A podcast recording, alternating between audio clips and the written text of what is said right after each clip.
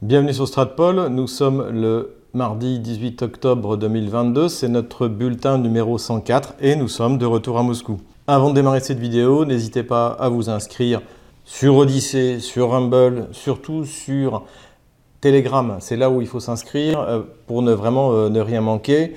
Euh, pour l'instant, au niveau de, de vue, en fait, on est, on est bien hein, sur Odyssey. On a plus de 110 000 depuis, sur les deux derniers bulletins. Rumble aussi tourne très bien. Mais si vous voulez ne rien manquer, il faut vraiment vous inscrire sur Odyssey. Vous pouvez vous inscrire sur ma page V-Contact également. Il faut vraiment faire un effort pour ça parce que eh c'est le seul moyen de lutter contre la censure qui ne pourra aller qu'en s'aggravant, puisqu'on a appris que Madame Nathalie Loiseau, qui je crois est présidente du groupe euh, En Marche au Parlement européen, veut sanctionner euh, les propres citoyens de l'Union européenne, en l'occurrence euh, votre serviteur. Donc on est à un moment où le, régime gauchiste est en train de dérailler complètement, donc il n'y a, plus de constitution, il n'y a plus de liberté d'expression, il n'y a plus de, droit de propriété, puisqu'en fait il s'agirait de geler les actifs. Enfin, si elle pense que tout ça va, m'impressionner, elle se met le doigt dans l'œil pour parler familièrement et je serai avec joie euh, membre de la délégation qui observera le référendum à Kharkov, à Odessa et à Nikolaïev. Voilà pour ce qui est de ces menaces de république bananière. Vous pouvez également, pour nous aider, eh c'est un moyen, acheter Ukraine, pourquoi la France s'est trompée, ou le livre noir de la gauche française. Voilà, c'est aussi un moyen de participer à notre œuvre. Mais revenons sur la semaine qui vient de s'écouler. Tout d'abord, quelques informations économiques qui m'ont paru importantes, que l'on trouve euh, principalement dans la presse euh, anglo-saxonne. Il faut dire encore une fois que la, presse économique anglo-saxonne est assez sérieuse euh, en ce qui concerne en tout cas la, question russe. Donc ce qu'on apprend, c'est que eh la Chine va cesser de revendre le gaz russe en le liquéfiant et l'envoyer en Europe pour euh, garder ses réserves et pour subvenir à ses propres besoins. Donc ça, ça va évidemment, une fois de plus, euh, créer une baisse de l'offre en Europe et ça va contribuer à augmenter de manière drastique les prix de l'électricité, les prix de tout ce qui dépend du gaz. Alors sur cette crise, eh bien, j'y reviendrai prochainement dans un, une de mes émissions pour euh, Russia Today. Donc là aussi, allez sur le compte Odyssée de Russia Today, allez sur leur page Facebook, allez partout où vous pouvez pour ne rien manquer. Autre article intéressant que j'ai trouvé cette fois pas dans la presse américaine mais dans la presse anglaise, hein, The Economist, c'est une, publication anglaise, c'est que euh, l'économie russe se porte mieux et l'activité reprend mieux que dans le reste de l'Europe. Donc ça, c'était quand même assez intéressant à souligner. Il y a quelques, notamment il y a un graphique intéressant qui a été, euh, qui a été montré. Et ça, évidemment, eh bien c'est euh, la, réussite hein, de, la, de la politique économique qui a été suivie par Vladimir Poutine depuis le début de l'opération spéciale, qui fait qu'aujourd'hui, le, rouble est euh, relativement stabilisé, encore un peu cher, mais c'est en train de s'arranger. Et d'ailleurs, la Banque centrale pronostique un rouble autour de 70, euh, donc 70 roubles euh, dans, ces eaux-là pour un dollar ou pour un euro. C'est quasiment la même chose. Hein. Ce qu'on observe de toute manière, c'est que l'euro désormais est en dessous du dollar. Donc les nouvelles économiques ne sont pas excellentes, ça, crée forcément des problèmes, hein, toutes ces sanctions, mais la Russie s'y est adaptée et comme je l'ai dit, je pense que comme en 2014 et 2015, elle saura en profiter pour se réindustrialiser, pour euh, faire venir en Russie des euh, fournisseurs dont jusque-là elle devait importer les produits. Donc euh, les nouvelles sont plutôt bonnes, en dehors bien sûr du départ de Danone, mais là bah, c'est tant pis pour Danone, je crois que ça va leur coûter un milliard de dollars. De toute manière, les, usines restent là et euh, la Russie, qui est un des principaux producteurs agricoles, euh, aura de quoi se nourrir et transformer euh, ces, aliments pour les vendre. Voilà, là-dessus, pas de problème, en tout cas dans ce domaine-là. Voilà pour les questions économiques. Le deuxième sujet que je voudrais évoquer, eh bien, c'est celui des canulars téléphoniques. Alors, ça va évidemment vous étonner, mais pour ceux qui me suivent depuis déjà quelques années, j'en ai déjà parlé, et notamment de ces euh, fameux euh, farceurs. Hein. donc, euh, en russe, on utilise le mot anglais, prankers, qui font des canulars téléphoniques en se faisant passer pour des personnages politiques pour piéger le plus souvent des personnalités politiques occidentales ou, ou ukrainiennes en, l'occurrence. Donc ils avaient déjà piégé Kurt Volker, qui était le représentant de Donald Trump en Ukraine. On en a fait une vidéo là-dessus, c'était intéressant. Ils avaient piégé le le, le métropolite qui est à la tête de l'église orthodoxe fondée par la CIA et le patriarcat de Constantinople, qu'on appelle maintenant d'ailleurs ici le patriarcat d'Istanbul.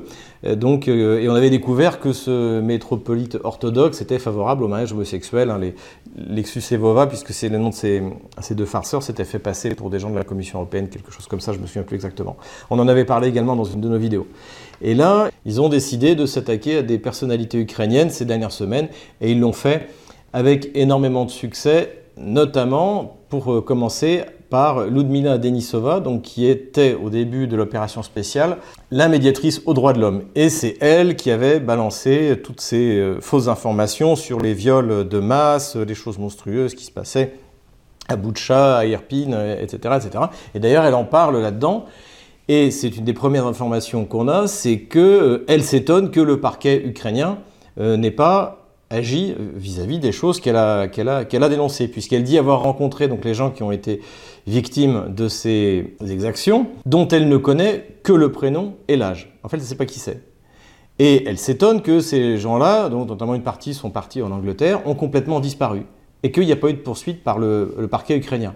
La réponse, évidemment, on la connaît, c'est parce que tout ça, euh, ce, sont des fausses informations, ce sont des, manipulations, et il est évident que le parquet ukrainien ne poursuivra personne pour avoir commis ces euh, crimes euh, fantaisistes, ou alors qui peut-être d'ailleurs ont été commises par les unités de représailles ukrainiennes, notamment la prise de Boucha. Ça, il y a une, une opération de vengeance, hein, on, on, en a souvent parlé. Et donc la preuve, et une fois de plus, elle donne la preuve sans le vouloir que tout cela était des mensonges organisés euh, visiblement par les services secrets ukrainiens, avec la complicité euh, des services secrets euh, anglo-saxons, anglais ou américains, exactement comme pour le Boeing MH17, on est sur le même plan. La deuxième chose qu'on apprend également, c'est que le, régime de Zelensky a un problème avec Azov. Euh, pourquoi À cause de la capture à Mariupol, hein, on l'a dit, entre l'infanterie de marine 1300 hommes et les Azovtsé 2500 hommes.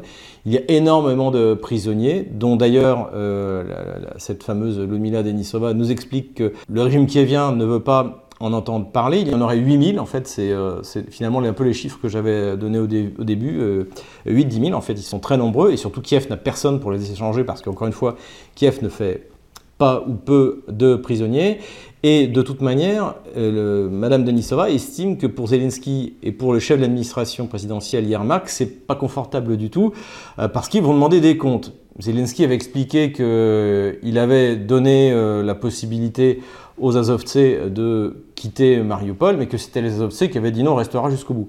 Et aujourd'hui, c'était démenti, notamment par certains des prisonniers d'Azov euh, qui ont été libérés. Donc énorme mensonge aussi de ce côté-là, et aussi intéressant de voir que Zelensky est euh, dans le collimateur des Azovtsé ou en tout cas de, de, certains d'entre eux. Autre chose extrêmement importante, puisque j'ai été directement concerné, c'est la fameuse prison d'Elenovka. Hein. vous vous souvenez de cette mission que j'avais faite euh, avec, organisée par la, Douma pour visiter et parler aux prisonniers qui avaient échappé au bombardement par un Mars de la prison d'Azovtsé. Eh bien, euh, Ludmila Denisova estime également que cela a été organisé euh, par, euh, par Kiev, par notamment Yermak, parce que, encore une fois, ils ont un problème avec, avec les, les qui seraient trop bavards sur l'incurie du régime kievien.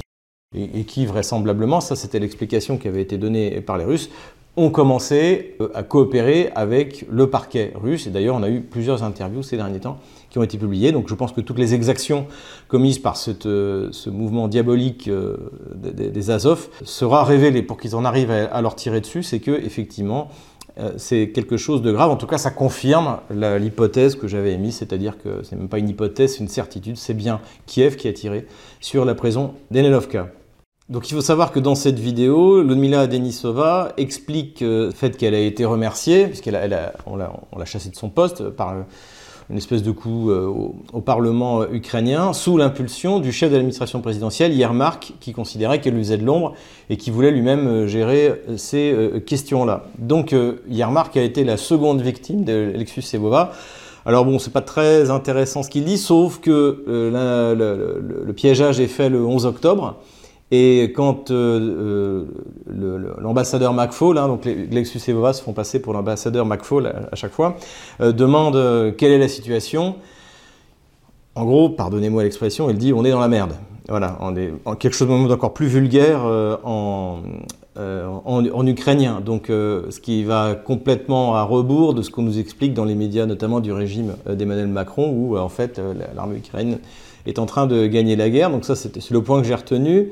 Euh, autre personne qui se fait piéger, et là c'est bien plus intéressant, c'est le ministre des Affaires étrangères ukrainien, Kouleba. Et donc euh, Kouleba dit euh, plusieurs choses, confesse plusieurs choses au pseudo-ambassadeur McFaul. c'est que l'Ukraine a de, suffisamment d'argent de la part de l'Occident jusqu'à la fin de l'année.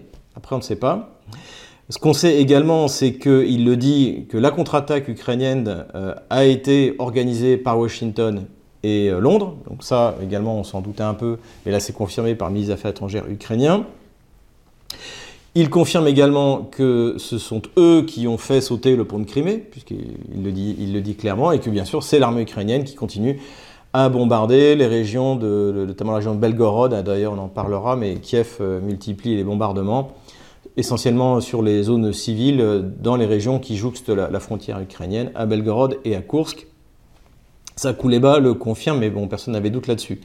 En tout cas, ce témoignage de Kouleba confirme que effectivement la Russie fait désormais la guerre à l'OTAN. La guerre avec euh, l'armée ukrainienne est terminée depuis longtemps, puisque de manière, il n'y a, plus d'armée ukrainienne, il n'y a plus de matériel ukrainien, il n'y a plus qu'en face euh, quasiment que du matériel livré par l'OTAN.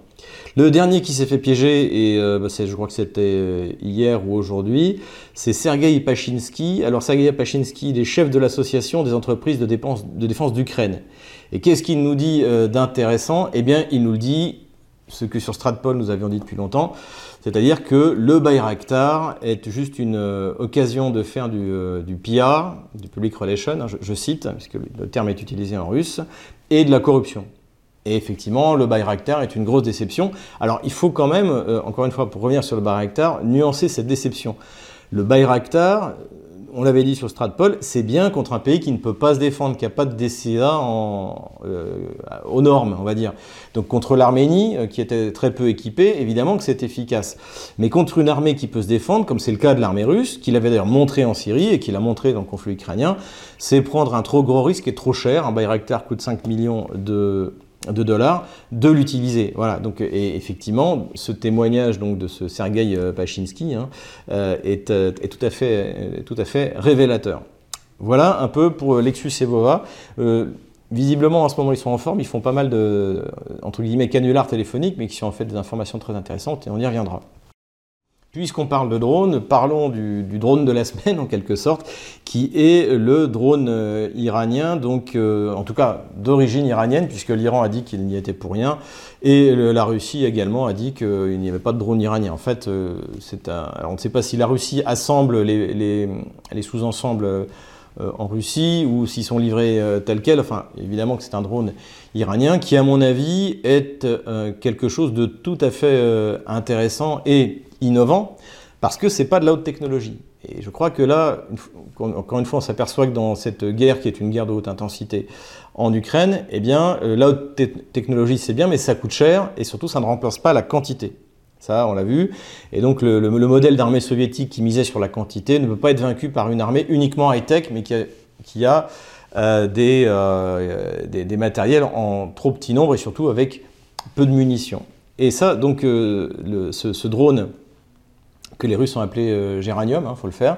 Donc ce drone euh, euh, Géranium eh bien, a montré son efficacité. Pourquoi? Parce qu'il n'est pas cher. On parle d'une dizaine de milliers de dollars, peut-être 8000 dollars, différentes informations. En tout cas, ce qui est sûr, c'est qu'il n'est pas cher. Pourquoi? C'est un moteur chinois, donc il fait beaucoup de bruit, hein, on dirait une tondeuse à gazon. il est efficace parce qu'il emporte 50 kg d'explosifs. Donc euh, on n'est pas dans ces drones suicides américains où vous avez 3-4 euh, kilos euh, d'explosifs. Hein. on a quelque chose de sérieux. D'ailleurs, il faut voir les résultats en ce moment sur les infrastructures ukrainiennes. Euh, et euh, il ne peut pas être brouillé parce qu'en fait, euh, il ne peut s'attaquer qu'à des cibles fixes. On ne peut pas changer la trajectoire. En fait, on rentre la trajectoire avant que le drone parte et après, il y va en choisissant des, et en pouvant varier de, trajectoire. Donc, donc voilà, c'est très efficace. C'est pas cher du tout. Et d'ailleurs, l'Iran vient d'annoncer qu'il y avait 22 pays qui venaient qui venaient de le contacter pour, pour s'en procurer. alors, sur ces drones là aussi, évidemment que utiliser contre un pays qui a une véritable défense antiaérienne, ce ne sera pas aussi facile que ce à quoi on assiste en ce moment depuis 10 jours euh, sur l'Ukraine, c'est-à-dire qu'en fait tous les drones passent. On a vu euh, des images. Alors, à un moment, la consigne a été donnée euh, par Kiev, par, un des représentants kieviens, que tous les habitants devaient se mettre à tirer sur les drones. Ça a été immédiatement arrêté par la police parce qu'en fait, c'est extrêmement dangereux. Et donc, on voit eh bien, ces drones qui arrivent en faisant leur, bruit caractéristique de tondeuse à gazon et qui s'abattent infailliblement sur toutes les, toutes les zones. Euh, Kiev, en réaction, a demandé à ce qu'on l'aide, à, ce qu'on crée en fait une espèce de euh, un peu un dôme de fer hein, pour euh, par comparaison ce qui se fait en Israël. à qui d'ailleurs Kiev a demandé de l'aide et Israël, Israël a refusé. Israël est déjà, même s'il y a une opposition au sein des élites israéliennes sur le parti à prendre pro-Ukraine ou anti-Ukraine, mais là en tout cas ils ont, ils ont refusé. Ils ne, veulent, pas se mettre mal évidemment avec la Russie et Kiev donc a demandé à ce qu'on fournisse de l'armement. Et là, on a vu une fois de plus, comme ce qu'on voit pour le reste, c'est-à-dire euh, les, les, membres de l'OTAN eh bien, fournir euh, chacun son système à lui. Donc euh, les Allemands fournissent un système qui est d'ailleurs expérimental, le Iris-T.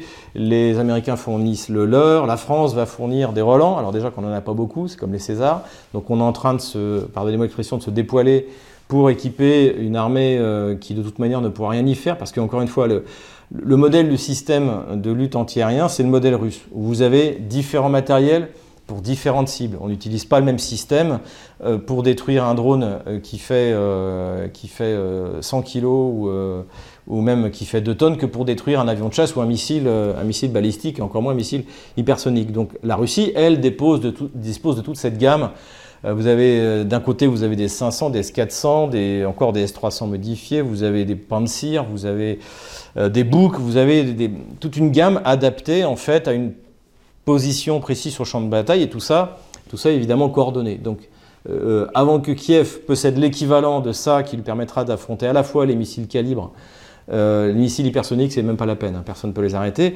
Euh, des drones de ce type-là, ou tout ce que la Russie peut déployer, puisqu'en fait, on s'aperçoit qu'il y a quasiment plus de défense antiaérienne euh, ukrainienne. Hein. les, S-300 qu'ils avaient hérité de l'Union soviétique ont quasiment tous été détruits. Encore, il y en a un, les Russes ont montré les images qui a été détruit récemment.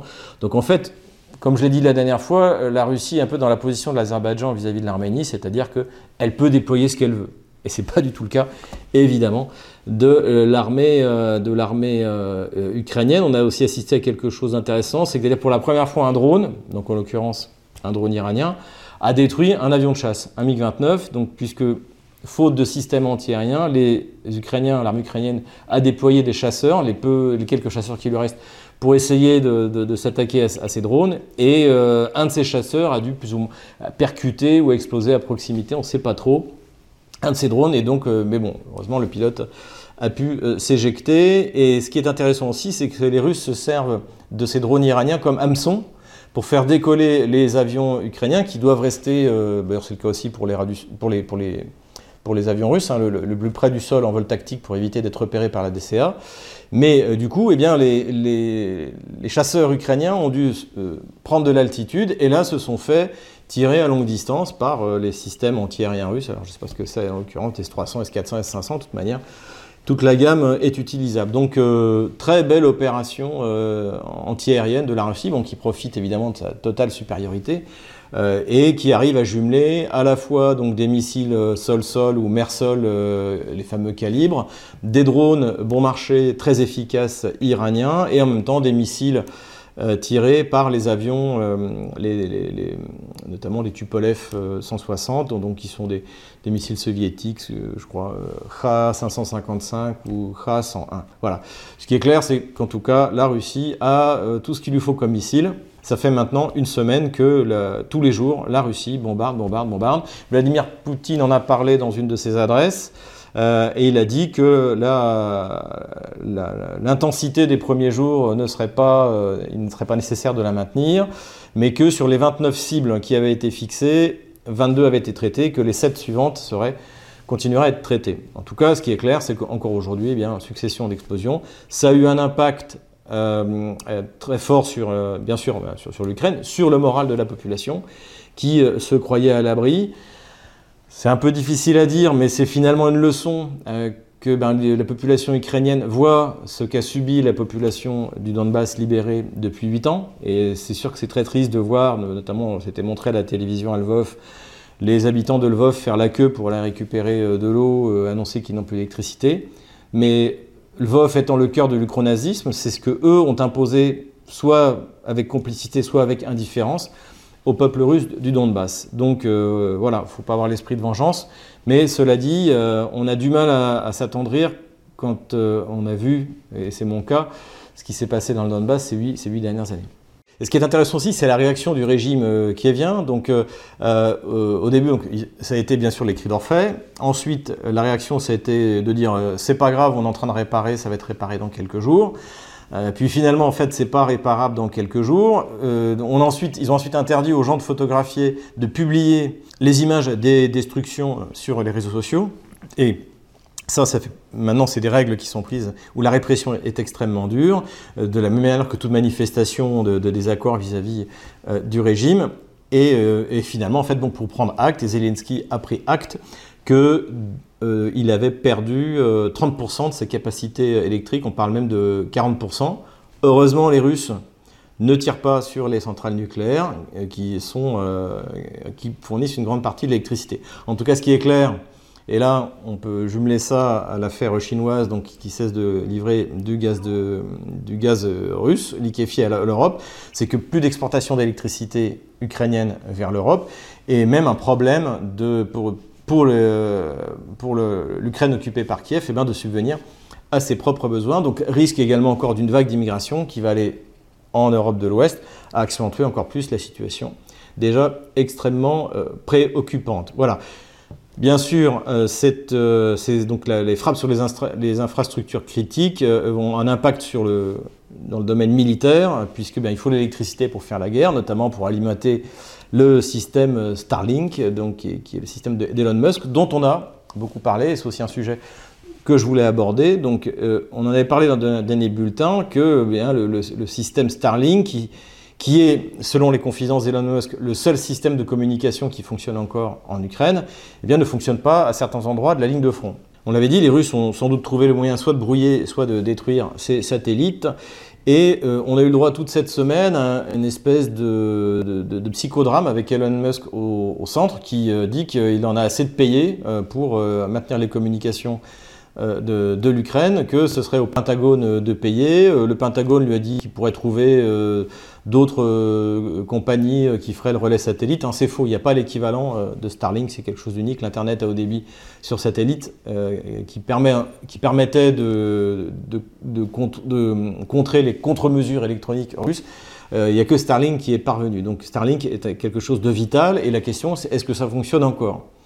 Et quand on voit la succession d'échecs de tentatives de reconnaissance offensive menées par l'Ukraine sur toute la, euh, longueur du front, euh, on s'aperçoit qu'il y a beaucoup de problèmes. Alors il n'y a pas que le problème de transmission, on en parlera tout à l'heure, mais évidemment, si jamais les Russes ont réussi, encore une fois, à brouiller Starlink, c'est une véritable catastrophe pour les forces otano-kieviennes. On ne voit même pas comment est-ce qu'ils pourront continuer à faire la guerre euh, contre la Russie. En tout cas, le fait eh bien, de couper l'électricité, comme le font les Russes, c'est quelque chose qui va marcher. Ça va marcher, ça va empêcher également les voies ferrées qui sont essentiellement électriques de fonctionner. Ça va créer des, euh, des, embouteillages, des blocages, des, gros problèmes de logistique. Et évidemment, euh, la veille de l'hiver, c'est pas le meilleur moment pour les Kieviens. Donc là-dessus, voilà, c'est dur, attaquer aux infrastructures à usage civil, mais qui se font également partie de cette guerre totale hein, que l'OTAN mène euh, contre la Russie, et la Russie est bien obligée de réagir. Cela dit, avec tout de même une certaine retenue, j'en parle avec un de mes amis il n'y a, pas très longtemps, d'origine serbe, et qui me rappelait que les Américains avaient également détruit les usines de lait en Serbie. C'est-à-dire que le but, c'était vraiment de, tout détruire, de, créer, euh, provoquer la famine chez les gens. Et, euh, donc, donc voilà, rappelons, ils ont bombardé l'ambassade de Chine, ils ont bombardé la tour de la télévision à, Belgrade, euh, alors que la Russie, pour l'instant, en ce qui concerne les communications, se contente de détruire les antennes. On verra ce que ça donne. Voilà, en tout cas, euh, pour l'instant, ça fait donc une semaine que la, Russie est, passée à la vitesse supérieure sur les bombardements stratégiques et les résultats sont là de l'aveu même de Zelensky et de l'état-major ukrainien. En ce qui concerne la mobilisation, eh bien là aussi Vladimir Poutine est revenu sur le sujet. Il a eu des chiffres un peu plus précis, c'est-à-dire que bon, l'objectif des 300 000 hommes serait atteint dans deux semaines, c'est-à-dire maintenant 10 jours, que déjà 222 000 étaient en cours de, formation, qu'ils avaient commencé à être déployés sur les arrières du front. Euh, on a appris également, le, maire de, Moscou a annoncé que la, mobilisation euh, des moscovites était achevée, donc le, quota qui avait été donné à la ville de Moscou a été achevé, et également en région de Moscou. Donc en tout, ça fait 20 euh, millions d'habitants. Donc sur cette zone-là, eh bien, ça a été, ça a été achevé. C'est encore en cours dans d'autres régions, ça se passe plus ou moins bien. Mais globalement, ça se passe, et même de ce qu'on voit, il y a, une, il y a un certain enthousiasme, de la, même un enthousiasme certain de la part des Russes. J'ai pu en croiser dans le train on voit les gens sereins, euh, arriver sur place, ben, ils, ont une population qui leur est favorable, qui les accueille comme des sauveurs, donc il y a même des moments assez touchants qui sont évidemment euh, mis en exergue par les, par les médias russes, il faut, s'y attendre. Euh, ce qu'on observe également, beaucoup d'images d'entraînement, donc en fait c'est l'amalgame. Alors, ben, pas Laurent Braillard qui, je crois, fait sa thèse là-dessus. C'est un peu l'armée de l'an 2. Hein. L'armée de l'an 2, c'était au moment de la Révolution. C'est-à-dire, c'était la fusion entre l'armée de, la monarchie, euh, donc avec les cadres, l'armée de ligne, hein, et, euh, et les, la, levée en masse. Donc à l'époque, c'était 300 000 hommes aussi. Ça représentait un peu plus en proportion que pour la Russie. Et donc c'était donc ce qui a fait cette armée qui a mené, alors malheureusement, les guerres révolutionnaires, hein, qui a mis l'Europe à feu et à sang. Euh, mais en tout cas, il y a eu, il y a eu de, de, la grandeur militaire, notamment bien sous le, commandement de Napoléon Bonaparte. Voilà, en tout cas, cet, amalgame avait bah, donné l'armée l'armée euh, qui a dominé l'Europe pour quelques quinzaines d'années. Bon, pas duré très longtemps, mais euh, globalement, euh, ça fonctionne bien. Et là, c'est ce qu'on voit également en Russie. Et comme je l'avais dit, comme les pertes russes sont minimes, eh bien, il y a énormément d'expériences qui, qui ont été acquises, hein, expériences au pluriel. J'ai parlé des drones. Et donc, ce à quoi on assiste aujourd'hui, eh bien, c'est à la mise en place de cet amalgame entre les, les, vieilles troupes, entre guillemets, qui font la guerre depuis huit mois, et euh, celle, qui arrive. Et je pense que le résultat au final, qui donnera une armée euh, entre 500 et 600 000 hommes, va être d'excellente qualité. incontestablement euh, la, première armée au monde. Voilà. Donc tout ça pour l'instant se passe bien. On va voir ce que ça donne sur le front, évidemment. C'est après la manière dont ça va être mis en exécution par le général Sourovokin, alors qui est ce général russe qui est tout de suite devenu un même, comme disent les jeunes, une figure euh, mythique, donc qui est connu comme pour quelqu'un avec une pointe de fer, une réputation aussi de quelqu'un très ouvert, notamment aux solutions un, peu originales, et qui est surtout le premier général à commander l'ensemble des opérations. Donc il n'y a pas eu, contrairement à ce qu'on a pu entendre dans une partie de la presse euh, de grand chemin euh, française ou occidentale, il n'y a pas eu un, limogeage, un remplacement. Il, y a eu un poste qui a été créé, c'est-à-dire que désormais toute l'opération spéciale cette guerre, moi on peut très bien appeler ça une guerre qui est menée contre les forces otano-kieviennes, eh bien, repose sur un seul homme, sur qui repose l'anti-responsabilité. Que ce soit un homme à poigne, je pense que c'est une nécessité parce que les troupes sont extrêmement hétéroclites. Hein. On a, a l'armée russe, bon ça c'est au niveau discipline c'est assez facile, mais on a les milices de la DNR, on a les milices de la LNR, on a les milices qui ont été créées à Kherson et à Zaporozhye. On a d'autres unités de volontaires, on a la garde nationale russe, etc. On a les, les, unités euh, tchétchènes, donc qui prennent de plus en plus de, poids dans, dans, les combats et qui sont, euh, qui sont simplement excellentes. Donc tout ça doit être organisé par un chef à poigne et c'est évidemment ce que sera ce général. Euh, alors on lui prête des, des, citations, j'ai vu, il les a pas dites. C'est pas quelqu'un de, c'est pas quelqu'un de bavard. Encore une fois, le, monde russe n'est pas le, monde occidental, bah, qu'on observe d'ailleurs en Ukraine, euh, qui est de l'hystérie, de la réaction à, la moindre conquête ou de la perte d'un village. Ici, les gens gardent la tête froide, et euh, c'est d'ailleurs ce que j'apprécie, et c'est ce qu'on essaie de faire également sur Stratpol. Voilà, donc, euh, donc pour l'instant, eh la Russie profite du temps qui lui est donné, puisque visiblement la contre-offensive ukrainienne en tout cas prend du retard ou s'essouffle, je ne sais pas comment, on va, on, en parler dans cinq minutes. Euh, les Russes en profitent pour préparer euh, à hiverner et à lancer euh, la fameuse offensive qui ne fait d'ailleurs plus aucun doute et qui sera peut-être conjointe avec l'offensive russo-biélorusse au nord. J'en ai parlé également la semaine dernière, mais là, il y a quand même des volumes de matériel qui sont livrés, sans se cacher. D'ailleurs, les chiffres sont, donnés. Euh, on parle de 170 chars qui viennent d'arriver, 220 euh, euh, équivalents BMP, transporteurs de troupes. Donc ça aussi, c'est du blindé léger, mais quand même du blindé, blindé d'infanterie.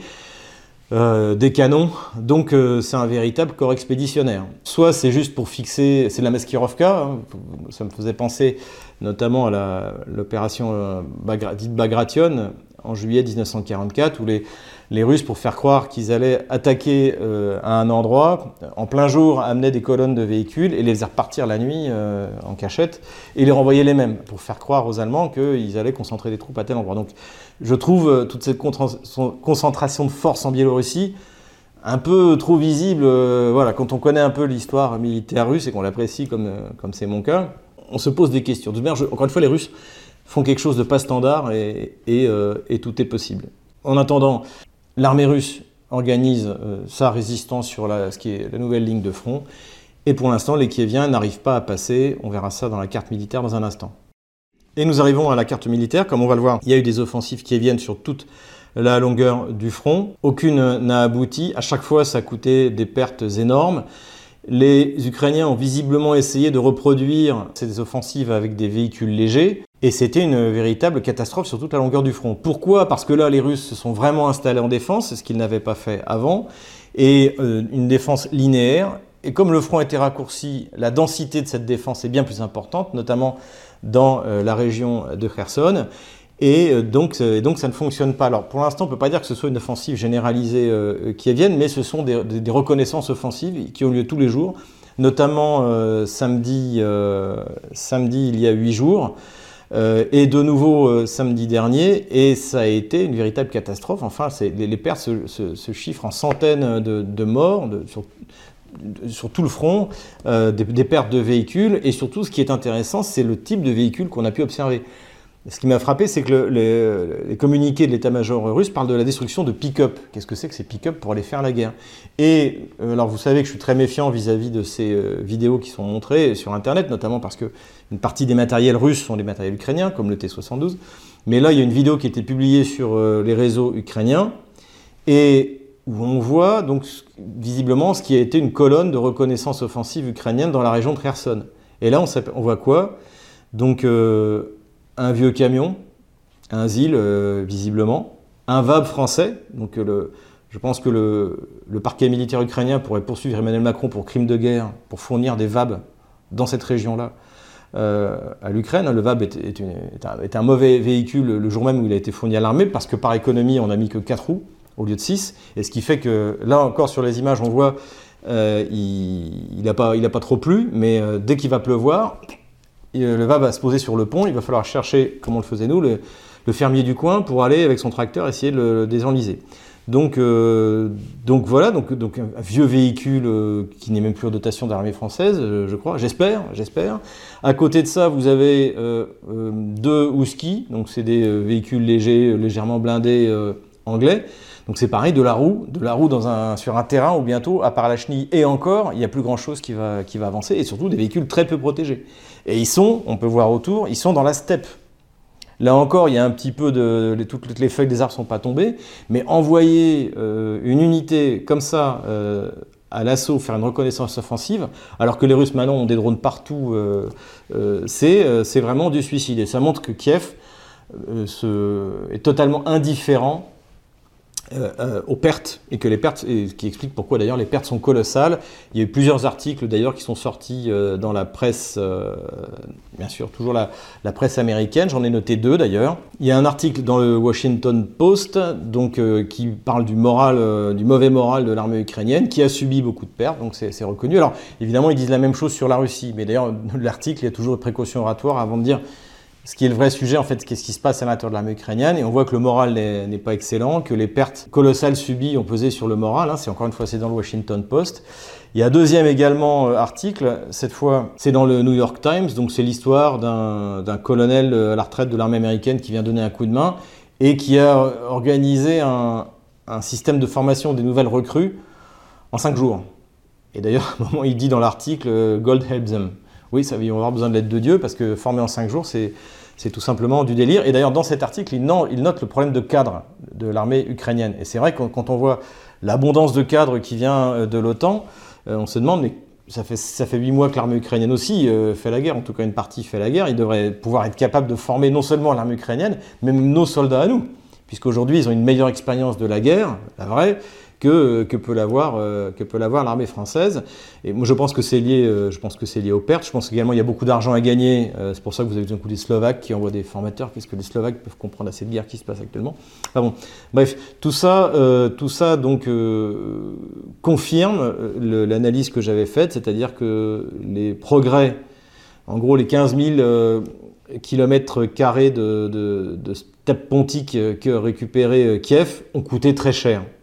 Est-ce que ça le valait? Eh bien, nous le verrons. Euh, la question qui se pose aujourd'hui, c'est est-ce que Kiev va pouvoir, comme je l'ai dit la dernière fois, prendre euh, ou la centrale nucléaire de Zaporozhye ou la, ville de Kherson, qui sont à mon avis les objectifs les plus importants aujourd'hui. Hein, on va reparler dans la, dans, la carte militaire. rien n'est moins sûr, mais encore une fois, on verra bien. Peut-être que s'ils envoient tout d'un coup 50 000 hommes à l'assaut comme les Japonais à Port-Arthur, eh bien ça finira par passer. Mais ce sera très dur. la, densité de, la ligne de défense russe et, son échelonnement est, bien meilleur que ce que c'était avant. Et surtout, encore une fois, les Ukrainiens avancent complètement découvert. Voilà. Mais pour voir ça de manière concrète, eh bien, nous allons passer à la carte militaire. Nous revoilà donc sur la carte militaire. Alors ça va être assez rapide malgré tout parce que la situation n'a pas tellement changé. Donc au niveau du front, eh bien, euh, comme on le voit ici, ça n'a pas bougé. En revanche, il y a eu des attaques hein, pendant euh, toute la semaine, tous les jours. Voilà. Et euh, pour l'instant, ça n'a absolument rien donné. Ça a coûté très cher à l'armée ukrainienne sur toute la durée du front. Il y a également des tentatives toujours de s'emparer de la centrale d'Energodar qui n'ont rien donné. Ici aussi, les euh, Russes s'attendent à une tentative d'offensive pour essayer de prendre Melitopol, pour essayer de, surtout de s'emparer d'Energodar. Je crois qu'aujourd'hui, il y a deux objectifs importants pour les Ukrainiens, c'est Energodar, la centrale nucléaire, et euh, Kherson, puisque c'est la tête de pont russe de l'autre côté du fleuve Dniepr. Donc si les Russes réussissent à tenir sur cette zone-là, euh, eh bien, ça leur permettra, quand ils seront prêts, de lancer une offensive sans avoir à franchir euh, cette, euh, ce, fleuve. Voilà, alors sur cette zone-là, j'ai retardé exprès la publication de ma vidéo du 18 au 19 octobre parce que au moment où j'allais la publier, il y a eu une déclaration. Le général Surovikin annonçait que la situation dans la région de Kherson était tendu et que donc il s'attendait à une attaque massive de l'armée ukrainienne. À côté de ça, la recommandation, hein, c'est bien une recommandation d'évacuation des populations de Kherson et de sa région a été donnée. Donc évidemment, il y a eu différentes interprétations. Il y en a deux. La première, c'est que les Russes s'apprêteraient à passer sur la rive gauche du Dniepr, donc euh, du point de vue tactique, évidemment, ça se justifie pour se mettre à l'abri euh, de l'autre côté du fleuve. Et l'autre qui me paraît aujourd'hui euh, plus vraisemblable, c'est que les Russes ont décidé de faire de la ville de Kherson et de la région environnante qu'ils contrôlent une forteresse pour y attirer l'armée ukrainienne et la détruire. On est toujours dans le but de guerre principal de l'armée russe aujourd'hui, c'est de détruire au maximum le potentiel de l'armée otano-kievienne. Le numéro 2 de l'administration de Kherson a d'ailleurs dit qu'il n'était en aucun cas question d'abandonner Kherson à l'armée ukrainienne. Immédiatement après cette annonce, l'armée ukrainienne est passée à l'offensive et cette fois, ce n'était pas seulement quelques unités de reconnaissance avec euh, quelques centaines d'hommes, mais c'était un bon millier d'hommes, deux bataillons selon le renseignement russe, qui ont essayé de percer au niveau de Novaya Kakhovka. Donc Novaya Kakhovka, c'est le deuxième objectif important pour euh, l'armée ukrainienne après Kherson, puisque là, il y a un barrage hydroélectrique et des écluses, et ça permet encore de passer de l'autre côté du Dniepr. Et c'est une des raisons d'ailleurs de l'administration de Kherson de faire évacuer les gens, pas dans Kherson, mais dans la région de Kherson, parce qu'ils pensent que les Ukrainiens veulent euh, euh, détruire le barrage et donc inonder une partie euh, des habitations. Donc à partir de 4 heures du matin, les Ukrainiens ont fait une préparation d'artillerie et ont envoyé ce millier d'hommes, mais qui n'a pas eu plus de chance que les unités plus petites de reconnaissance offensive qu'on a vues ces dix derniers jours, puisque ces unités ont été détruites et n'ont pas pu franchir l'obstacle qui est cette steppe complètement à découvert. Et l'artillerie russe qui est non seulement déployée sur la rive droite, mais également sur la rive gauche, peut utiliser la totalité de ses moyens et cœur joie. À côté de ça, l'aviation russe, évidemment, est intervenue. Donc le 19 octobre, une offensive beaucoup plus sérieuse que ce à quoi on a assisté ces euh, dix derniers jours, mais qui n'a pas donné plus de résultats. Et donc l'état-major ukrainien est face à ce dilemme d'envoyer des milliers d'hommes mourir dans la steppe et pour ensuite se fracasser sur la ville de Kherson tenue par les Russes Alors évidemment, ces considérations n'intéressent pas l'état-major de l'OTAN qui dirige réellement les opérations. Pour eux, les, troupes ukrainiennes, c'est de, la, chair à canon. Mais cela dit, cette question finira bien par se poser également aux autorités ukrainiennes. Passons maintenant du côté euh, du front du Donbass. Donc euh, là aussi, les choses bougent, mais on a très peu d'informations. Donc j'ai pris le parti de, pas, euh, de, quasiment pas bouger la ligne de front parce que je n'ai aucune sécurité. Mais il paraît qu'ils auraient avancé, les Russes auraient avancé à Ougledar, à Marinka. Toujours là, ils sont en train de nettoyer euh, les abords de Pervomaisk. Et certaines rumeurs euh, parlent du fait qu'ils auraient réussi à prendre donc ces localités-là, ces localités-là, cette localité-là, et donc Avdiivka serait encerclés du point de vue opératif, qui aurait plus moyen de les approvisionner. Je ne sais pas si c'est vrai, mais en tout cas, ce qui est clair, c'est que dans la bouche du chef de la République populaire de Donetsk, désormais gouverneur de la région russe de Donetsk, eh bien, euh, les, les, choses avancent de ce côté-là sans qu'on puisse en dire plus. Elles avancent, on l'avait dit la dernière fois, également du côté de Bakhmut. Donc, a priori, je ne l'ai pas mis parce que, encore une fois, je n'ai pas de certitude euh, réelle, mais les Russes auraient complètement pris le sud de la localité. Hein. donc euh, Bartmout, c'est bien plus important que Izium ou, euh. C'est 75 000 habitants. C'est la dernière ligne de défense sérieuse avant Kramatorsk et euh, Slaviansk. Et les Russes, euh, en fait, auraient pris toute la région sud, auraient repoussé les Ukrainiens dans cette zone-là et tenteraient de les encercler par ici pour, euh, bien, pour essayer de faire, encore une fois, des prisonniers. Ils avanceraient également, mais ce n'est pas confirmé du côté de Soledar. Ce qui est clair, c'est que euh, Zelensky lui-même a dit que la situation était extrêmement dure là. Ils ont envoyé des renforts, des unités de représailles et des mercenaires, moins pour faire la guerre que pour tirer sur ceux de l'armée ukrainienne qui voudraient s'enfuir ou se rendre. Hein. Ne pas oublier, les unités de représailles comme Azov sont avant tout des unités de représailles, c'est-à-dire comme leur nom l'indique. Ici aussi, les Russes auraient pris Berestovo, mais je préfère pas bouger la ligne de front parce que j'en suis pas sûr. Ils ont lancé quelques euh, courtes mais efficaces euh, euh, offensives pour consolider leur, position le, long de la rivière Gelebets. Et toute cette semaine, encore une fois, là aussi, les Ukrainiens envoyé des unités de, reconnaissance offensive et toutes ont subi le même sort que dans le sud, c'est-à-dire des pertes énormes, des grosses pertes de matériel. Où que ce soit, c'est-à-dire dans la région euh, de, de Kupiansk. Euh, là, là, je vous l'avais dit la dernière fois, en fait, c'est un ajustement de, du front. Hein. ma, carte d'il y a 15 jours n'était pas bonne, donc voilà, celle-là devrait plus ou moins correspondre à, la euh, réalité. Donc en fait, pour l'instant, le front côté russe est stabilisé, mais attendons de voir. Pas forcément définitivement. On va voir ce que vont essayer de faire les Ukrainiens. Voilà, je retire cette ligne de front qui est déjà ancienne. Voilà à peu près où on en est. Je pense qu'on aura plus de précision la semaine prochaine sur l'avancée exacte, notamment dans cette partie du front où là, les Russes, malgré certaines contre-offensives ukrainiennes, continuent à avancer comme depuis le début, lentement mais sûrement. Voilà, j'espère que cette vidéo vous a plu. N'hésitez pas et surtout inscrivez-vous Telegram, Odyssey, Rumble. Euh, n'hésitez pas également à, à, faire un don, on en a besoin, à vous procurer nos livres. Voilà. Je vais bientôt mettre en ligne deux interviews de Pierre-Antoine Plaquevent. On reviendra notamment bah, sur son livre, puisqu'il est aussi euh, en auto-éditeur avec l'imprimeur thebookedition.com. Vous pouvez l'acheter également. Euh, voilà. Et euh, je suis en train de me réorganiser depuis la fermeture de YouTube. de toute manière, on les aura. À la semaine prochaine.